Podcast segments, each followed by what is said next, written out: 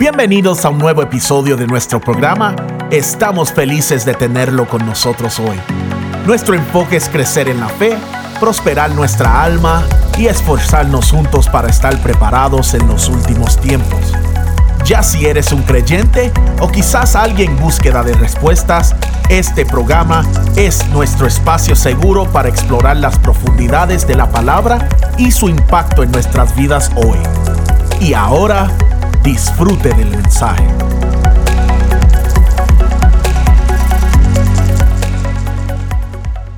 La semana pasada estuvimos compartiendo una palabra acerca de conozca a su enemigo, ¿correcto? Y hablábamos de que tenemos varios enemigos, las cuales tenemos que mantener de perspectiva, conocer cómo operan, para entonces formar una estrategia adecuada para enfrentarlos. Los tres enemigos eran el adversario Satanás, la persona, teníamos el cosmos, ¿correcto? Y por fin la carne. Amén. Así que, en vista de todo lo que hemos compartido en las últimas semanas, tenemos algunas declaraciones que podemos decir. Número uno, que la guerra invisible no solamente es real, sino que antecede en lo espiritual lo que se manifiesta en lo natural. Número dos, podemos declarar que necesitamos pedirle a Dios por el discernimiento del espíritu para poder ser efectivos durante la guerra, ya que esto nos empodera a tomar decisiones correctas en la misma. Hablamos sobre los diversos enemigos con recursos y tácticas diferentes y que es necesario identificarlos, aprender cómo operan y desarrollar la estrategia adecuada para enfrentarlos. Ahora, lo que no se ha dicho o no se ha explicado a cabalidad es en cuanto a en qué momento comenzó esta guerra. Y voy a hacer esto como una introducción para traer la palabra.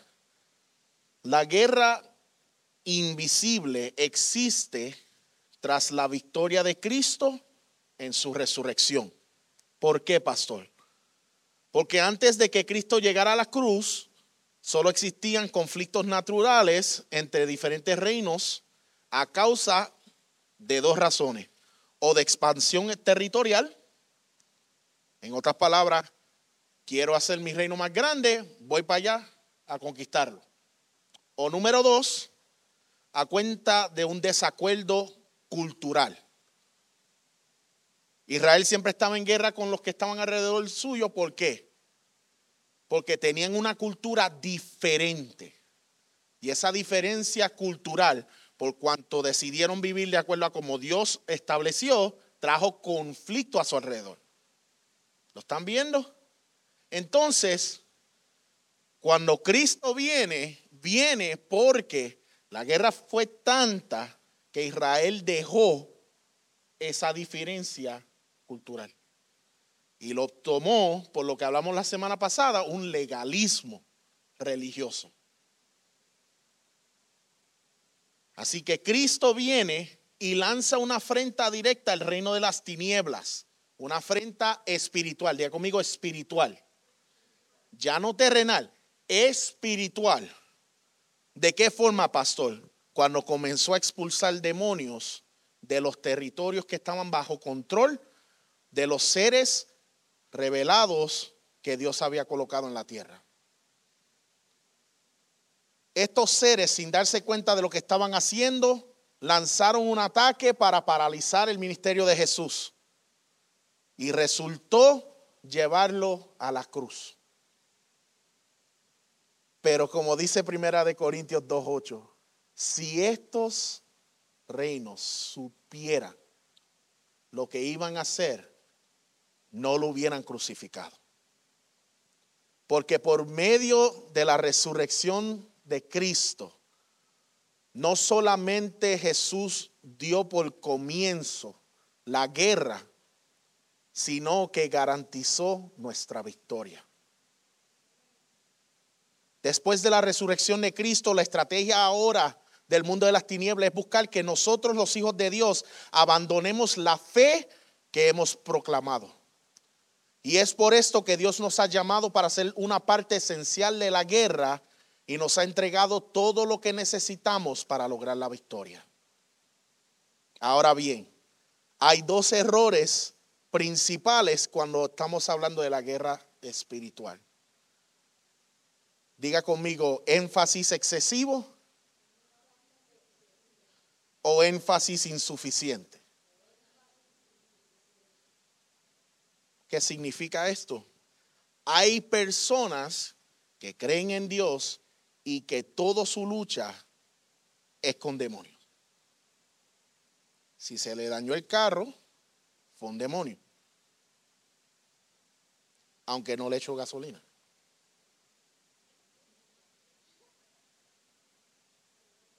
Me cortaron la luz, el demonio, aunque no pague el bill.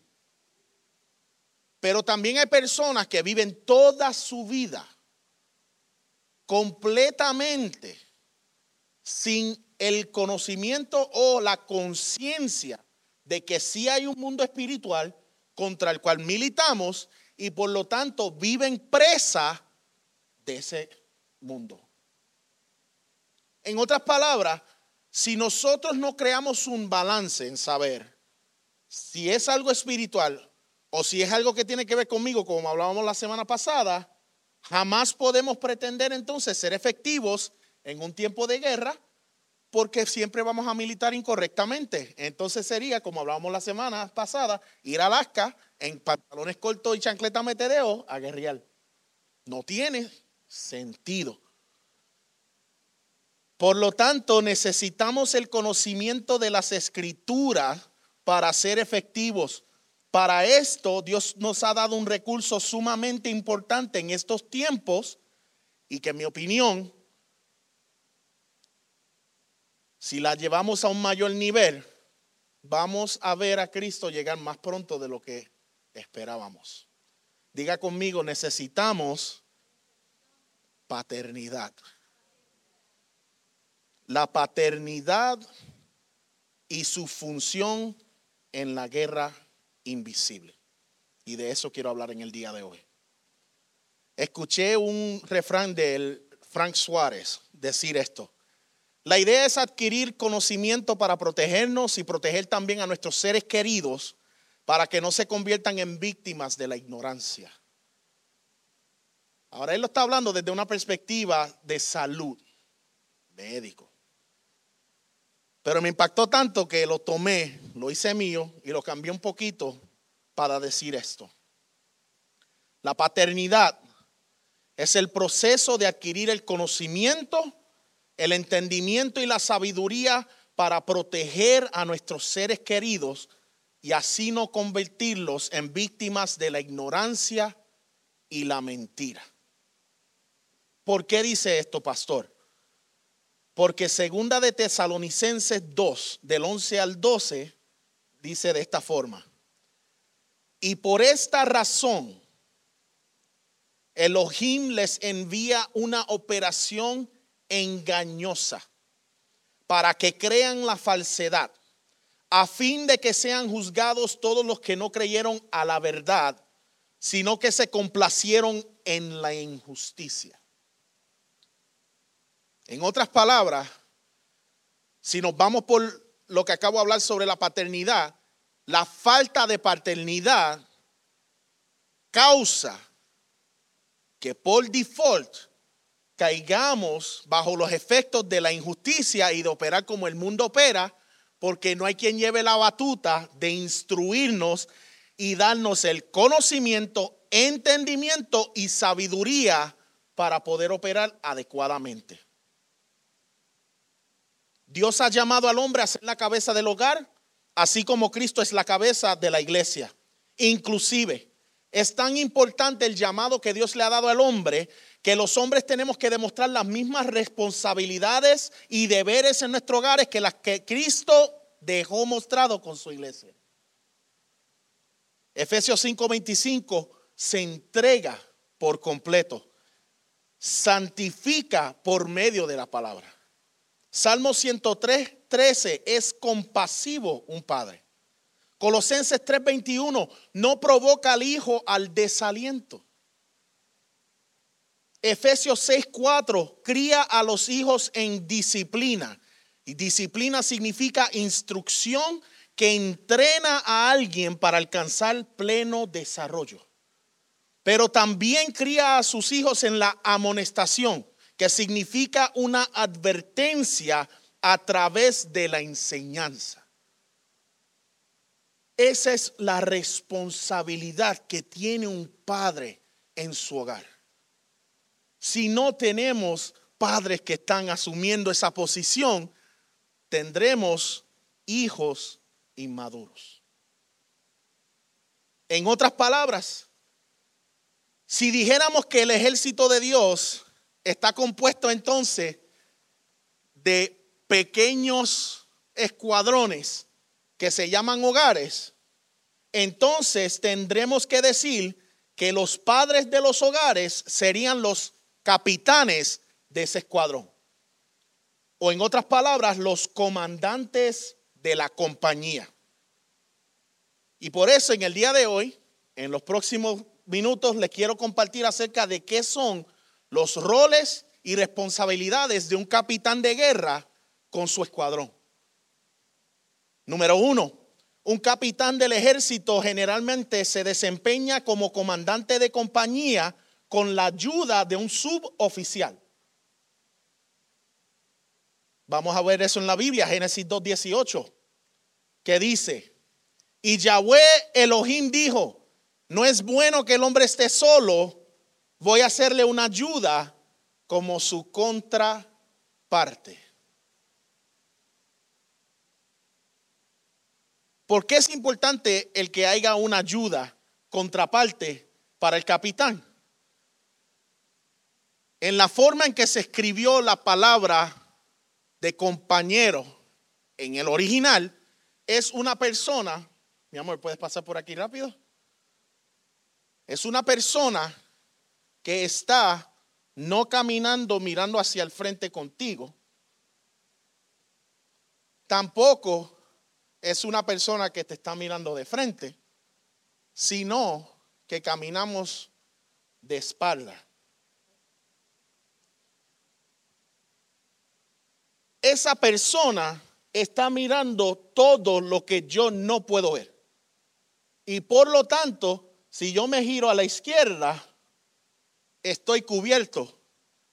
Porque esa persona es la contraparte. Lo que yo necesito para poder estar en todos lados cubierto y poder lograr hacer una avanzada militar y no quedar expuesto. Y es una forma muy simple, muy simple de poder explicarlo, pero eso fue lo que Dios creó en el huerto del Edén con Adán. Una persona que estuviese sometida a su esposo, pero que cumplía con cubrirlo lo suficiente para que él no quedara descubierto por el enemigo. Y en un escuadrón, el capitán necesita a alguien que esté con él caminando que no lo deje descubierto. Número dos, un comandante de compañía supervisa las operaciones tácticas y cotidianas de las tropas bajo su control escribe los planes de entrenamiento, desarrolla los planes de guerra, inclusive lleva a cabo los planes mediante juegos de guerra y prepara todo plan de movimiento. ¿Qué significa eso? Antes de que un gobierno envíe a un ejército a hacer una, una pelea, una guerra, lo primero que hace es que busca un campo que esté vacío en casa y le dice, ok, vamos a practicar esto. Esta es la estrategia que queremos utilizar porque ya conocemos a nuestro enemigo, porque ya discernimos quién es nuestro enemigo y sabemos cómo opera, pero antes de alzarlos a lo loco, vamos a primero practicar aquí la estrategia que hemos desarrollado a ver si funciona. Vamos a practicarlo aquí a ver si hay algo que tengamos que perfeccionar. Y ese trabajo le cae al comandante. Entonces, hacen los juegos y empiezan al ataque. Y empiezan a ver, espérate, que en este lado necesitamos reforzar. O espérate, este tipo de armadura no va a funcionar. O esta arma no me es útil. Todo esto le cae al comandante, al capitán, al que va al mando de esa tropa, porque esa es la persona que no está peleando directamente, pero tiene que supervisar para que ninguno de ellos muera. Efesios 3 del 4 al 5 lo dice de esta forma. El que gobierne bien su casa, que tenga a sus hijos en sujeción con toda reverencia porque el que no sabe gobernar su casa, ¿cómo cuidará de la congregación de Elohim? Y Pablo aquí estaba hablando de personas que quieren estar en ministerio. Y él decía, hay unos requerimientos. Porque sabes qué? No es lo mismo ser capitán y comandante de una tropa de cinco a de 200. La logística cambia por completo es mucho más riesgoso y peligroso. Y por lo tanto, Pablo decía, asegúrense que en su tropa pequeña ustedes sepan cómo manejar ese grupo bien antes de pretender venir a la casa de Dios y hacerlo con mayores. Y todos nosotros aquí tenemos un llamado de parte de Dios que lo podemos ver activo a través de los cinco ministerios, ¿cierto o falso? aún estar en la casa de Dios como un diácono o un servidor tiene un requerimiento de cumplir con estas especificaciones. Y en los tiempos bíblicos se estaba hablando con hombres, con padres, con esposos. Y se les decía, si cumplen con esto, bienvenidos sea, los hacen falta porque estamos creciendo y no damos abasto. Mi pregunta sería, si la iglesia no está creciendo, ¿será que no estemos entonces cumpliendo nosotros con nuestros roles como capitanes? Número tres, un comandante de compañía es responsable del entrenamiento, de la preparación y de la disciplina de su tropa. Cuando el comandante tira el pitazo,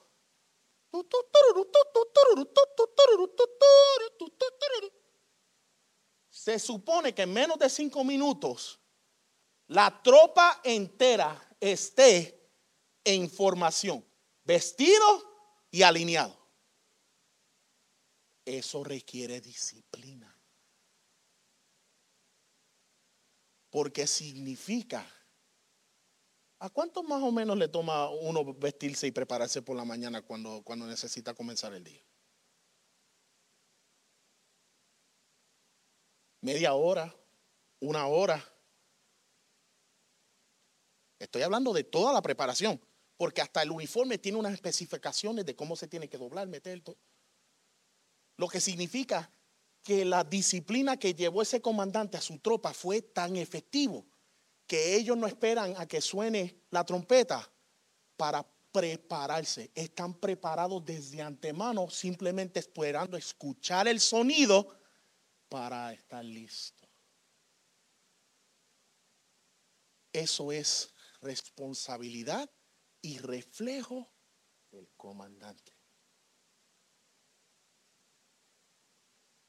Proverbios 22, 6 dice, instruye al niño en su camino. Y aun cuando sea viejo, no se apartará de él. Número cuatro, un comandante de compañía es responsable de la moral de su tropa. Primera de Pedro 3, del 8 al 9 dice así. En resumen, sed todos de un mismo parecer, compasivos amando como hermanos, misericordiosos, humildes de ánimo, no devolviendo mal por mal, ni maldición por maldición, sino al contrario bendiciendo, sabiendo que para esto fuisteis llamados en para heredar una bendición. un padre en casa que se posiciona en tiempo de guerra es un padre que va a traer bendición a su casa. Y que los hijos, su esposa y todos los que vivan en ese entorno, su moral siempre está derechita. El ánimo siempre alineado. Número cinco, un comandante de compañía es responsable del cuidado y la rendición de cuentas por la propiedad del Estado. Diga conmigo mayordomía. Primera de Timoteo 6 del 18 al 19 dice, para hacer el bien, para ser rico en buenas obras, ser generosos, dispuesto a compartir, atesorando para sí buen fundamento para lo porvenir, a fin de que echen mano de la vida eterna. Como que no tiene que ver el versículo con la mayordomía, ¿verdad? Sí, lo tiene que decir. Porque el versículo anterior, eh, eh, eh, Pablo, le dice a Timoteo, a las personas que son ricas en la iglesia, pudientes,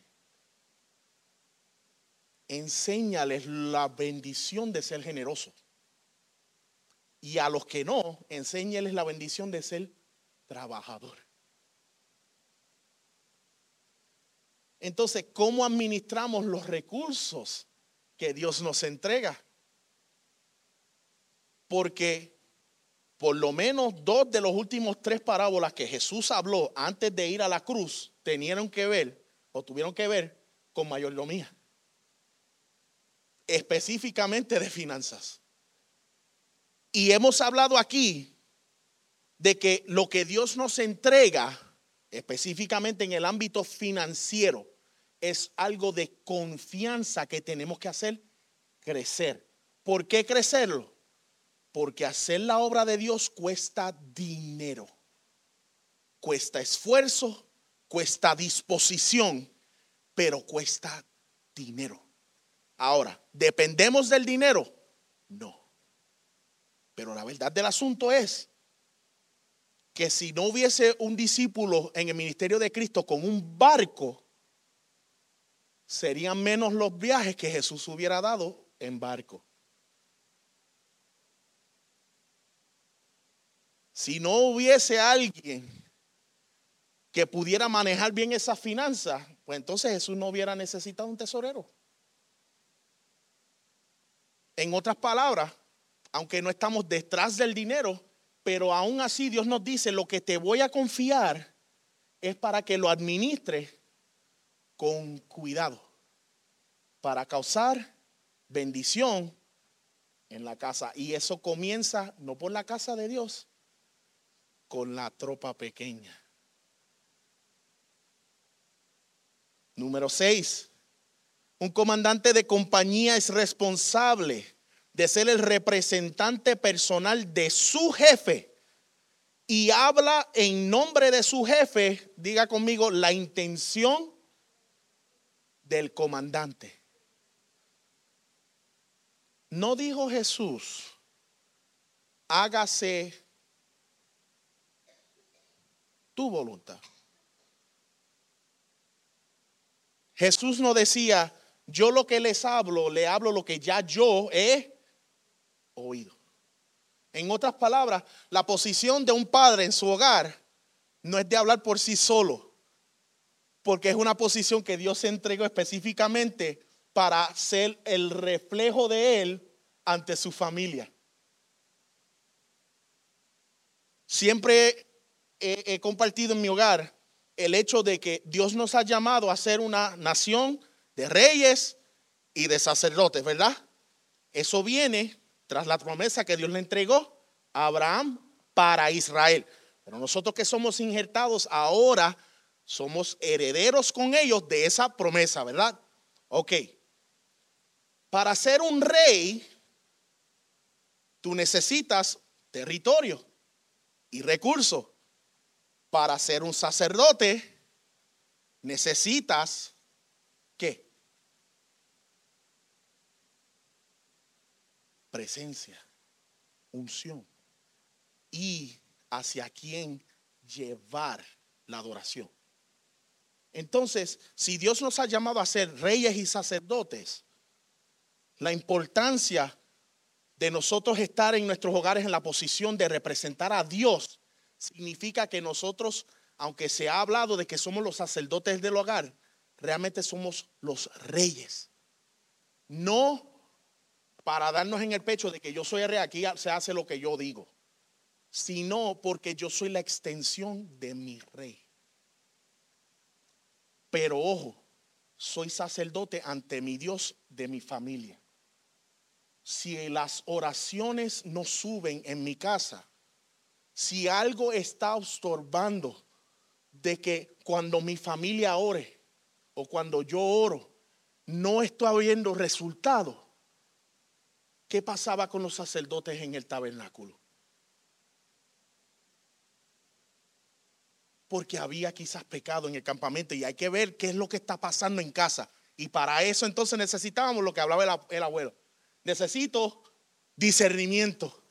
Necesito dirección del Espíritu. Necesito lo que hablábamos para poder ser un sacerdote, el Espíritu, la unción de Dios para poder identificarlo.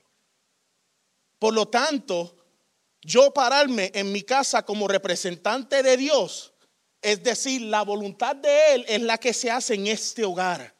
Lo que diga Él es lo que yo les voy a comunicar. Y lo que Él quiere que nosotros hagamos es lo que nosotros vamos a hacer. Y llevar a mi tropa, a esos militares que están en desarrollo, a poder llegar a un nivel donde cuando ese jefe regrese, presentar mi tropa y él decir, ¿sabes qué? Lo hicieron bien esa responsabilidad cae sobre quién? Sobre el capitán. Porque en la milicia, si una tropa no cumple con algo, la culpa no cae sobre los, soldados pequeños, cae sobre el capitán. Por eso hay un versículo que dice que a quien mucho se le da, mucho se le exige. Número siete, un comandante de compañía es responsable de ser juez y jurado en procedimientos de corrección extrajudicial. ¿Qué significa eso? Hebreos 12:7. Si soportáis la disciplina, Elohim os trata como a hijos, porque ¿qué hijo hay a quien un padre no disciplina.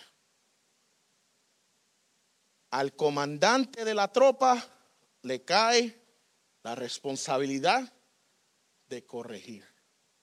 So ya no es simplemente de entrenar. Ya no es simplemente la amonestación, que hablamos que la amonestación era qué? Una advertencia, sino que también llegamos al nivel de corregir algo si fuese necesario. Chévere, pastor, gracias. Lo recibo, me gustó mucho. ¿Qué tiene que ver eso con nosotros? Cuando hablamos de Efesios 6:12 y Pablo comienza a decir, porque nuestra lucha no es contra carne y contra sangre, sino contra espíritu. Por tanto, vestidos de toda la armadura de Dios para poder ¿Cuántos sabían que Pablo lo que estaba haciendo era rediciendo algo que ya había sido dicho antes? Se lo voy a comprobar. Isaías 59, del 12 al 18, dice de esta forma, porque nuestras transgresiones se han multiplicado delante de ti y nuestros pecados testificados contra nosotros porque nuestras transgresiones están con nosotros y en cuanto a nuestras perversidades las conocemos. Transgredir y ser infieles a Yahweh y apartarnos de nuestro Elohim, hablando opresión y apostasía, concibiendo y meditando palabras de mentira en el corazón. Mira la condición del pueblo. Y la justicia se echa atrás y la justicia se aleja porque la verdad ha caído en la calle y el derecho no puede entrar. y falta la verdad, y el que se aparta del mal se hace presa de sí mismo.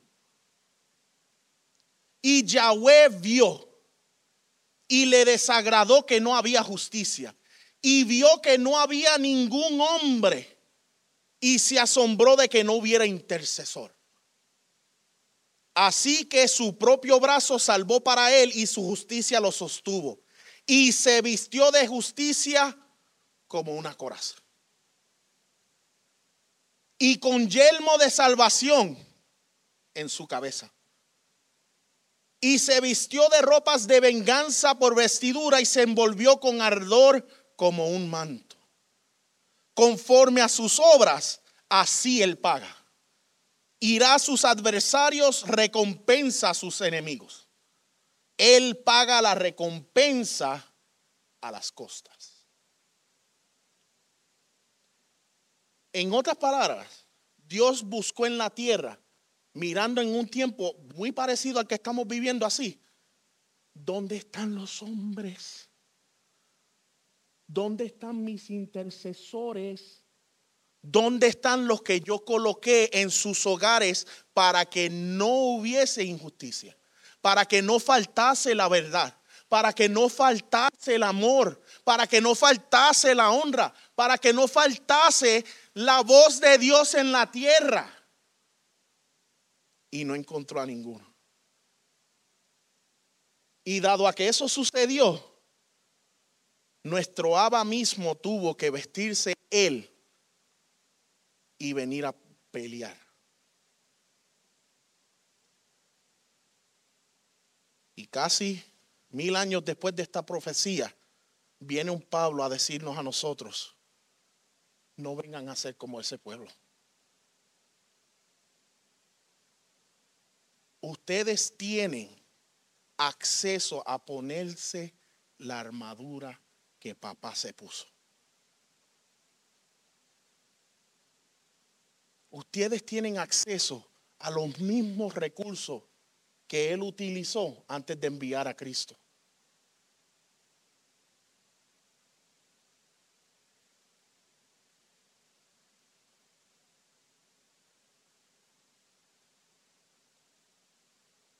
Dios nos ha comisionado en nuestros hogares como comandantes.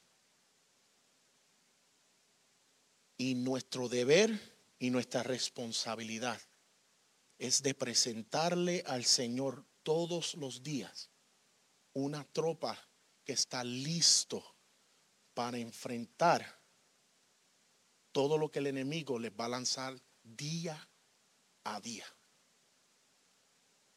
Y por eso era la importancia de decir, ya saben cuál es la armadura que necesitan. Póngansela.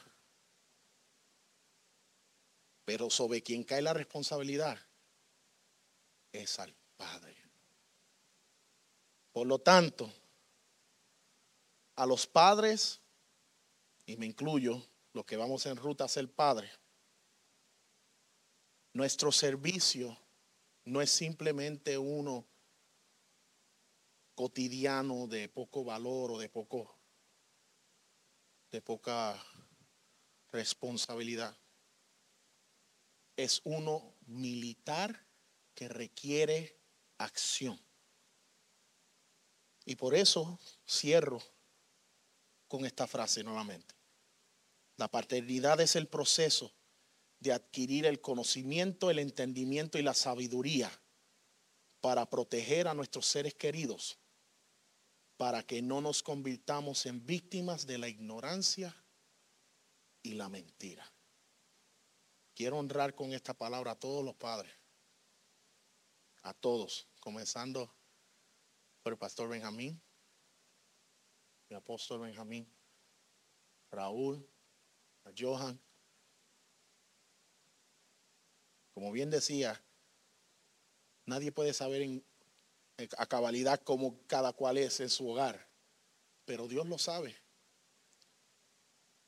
Y lo que siempre me, me he disfrutado, una frase que escuché a mi apóstol decir es que cuando estamos posicionados como líder en algún momento,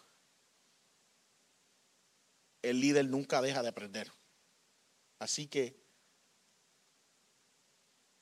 si traigo esta palabra, no es para condenar, tampoco es para apuntar el dedo, tampoco es para decir, quien no esté haciendo estas cosas se va. No, es un recordatorio de que sepan lo importante que son para Dios y para sus hogares. Aún los que ya no están en una posición de criar, todavía yo necesito aprender de ustedes. Aprendo de observarlos, aprendo de ver cómo es la dinámica con sus hijos y con sus nietos, porque para eso voy yo ahora. Entonces, no para poner el dedo, sino para motivarles y motivarme a mí mismo de que si Dios nos ha colocado en una posición tan importante, tan valiosa, es para que la llevemos con nuestra cabeza en alto, erguida, porque somos representantes de aquel que nos llamó y nos escogió para esa posición. Sean todos bendecidos. Le agradecemos el que haya estado con nosotros para disfrutar de este mensaje. Si deseas saber más del movimiento apostólico y profético sanador, visite nuestra página de facebook.com diagonal maps.reino. Allí encontrará toda nuestra información, días de servicio y dirección física. Estamos deseosos de poder conocerle y servirles. Bendiciones.